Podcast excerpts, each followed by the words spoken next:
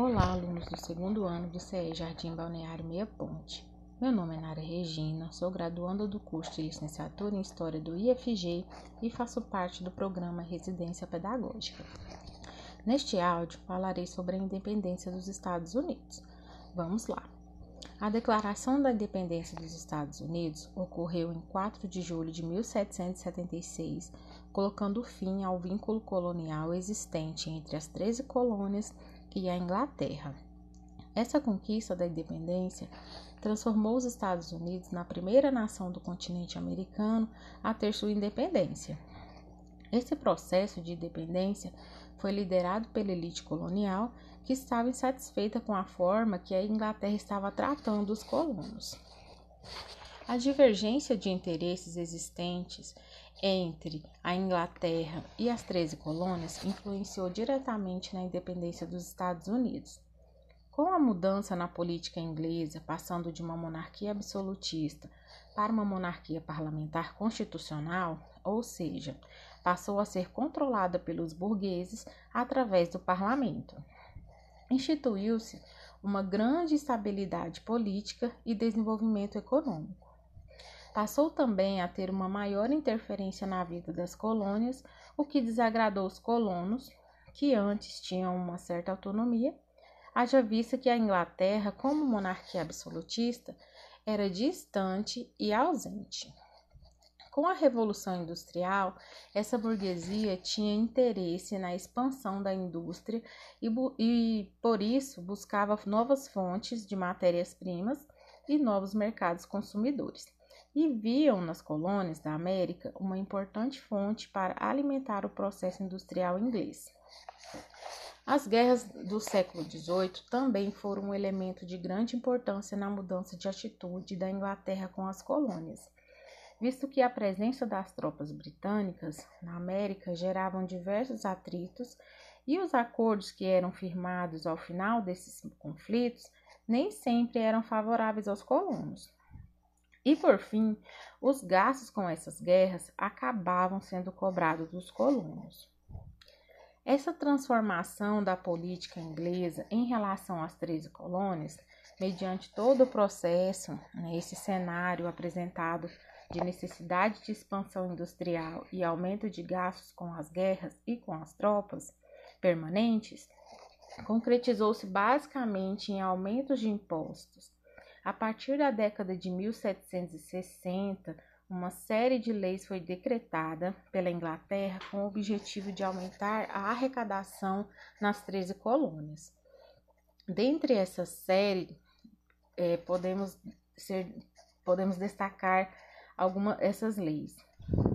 É, a lei do açúcar, que aumentava os impostos sobre o açúcar e outros artigos como vinho, café e seda a lei da moeda, que proibia a emissão de papéis de crédito nas 13 colônias, a lei do selo, que estipulava é, que em publicações como contratos, jornais e documentos públicos de forma geral, deveriam constar um selo que era pago à coroa.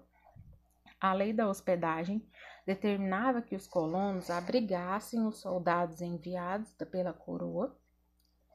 Atos Taustig é, aumentavam os impostos sobre vidros, é, vidros, corantes e chá. A lei do chá, que determinava que o chá nas 13 colônias somente seria vendido pela Companhia das Índias Orientais.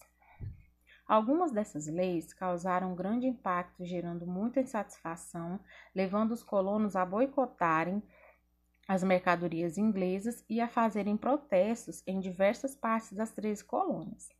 O estopim para a revolta geral foi a lei do chá, pois a insatisfação com essa lei levou um grupo de 150 colonos, disfarçados de indígenas, a invadirem o porto de Boston durante a madrugada, atacarem três navios e jogaram ao mar cerca de 340 caixas de chá.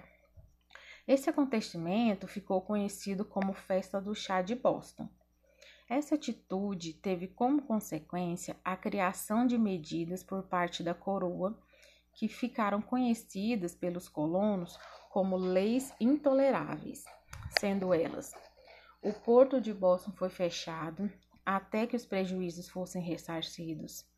O direito de reuniões foi suspenso. A colônia de Massachusetts foi ocupada pela, por tropas britânicas e os colonos foram obrigados a abrigar e alimentar as tropas inglesas que dominaram a região. Essas medidas deixaram claro que os interesses das colônias e da Inglaterra eram muito diferentes, e os colonos começaram a cogitar a sua emancipação. Com isso, organizaram o primeiro Congresso Continental da Filadélfia, que contou com representantes de 12 das 13 colônias, onde reagi, eh, redigiram um documento ao rei inglês expressando sua lealdade, mas também seu descontentamento com as leis intoleráveis. Porém, essa atitude não foi bem vista com, é, pelo rei, que aumentou a quantidade de tropas nas colônias, causando mais insatisfação e ocasionando os primeiros conflitos entre colonos e tropas inglesas.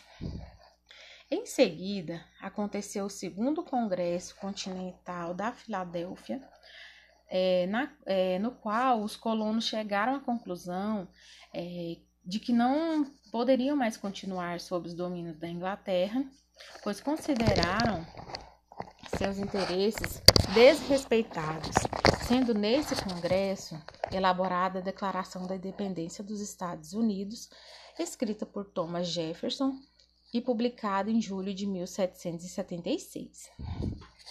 Com a independência, iniciou a Guerra da Independência, que durou cinco anos, onde os colonos lutaram contra os ingleses.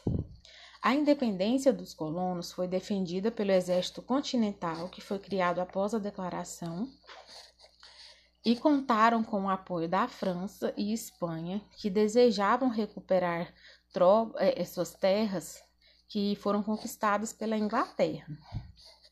A vitória final dos colonos, dos colonos americanos, aconteceu após a Batalha de Yorktown, que ocorreu em 19 de outubro de 1781.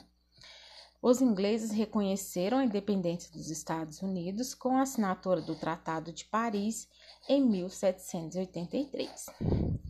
Bom, então por hoje foi, é, foi essa, né, a nossa, a nossa discussão sobre a independência dos Estados Unidos. Desejo bons estudos a todos e até a próxima.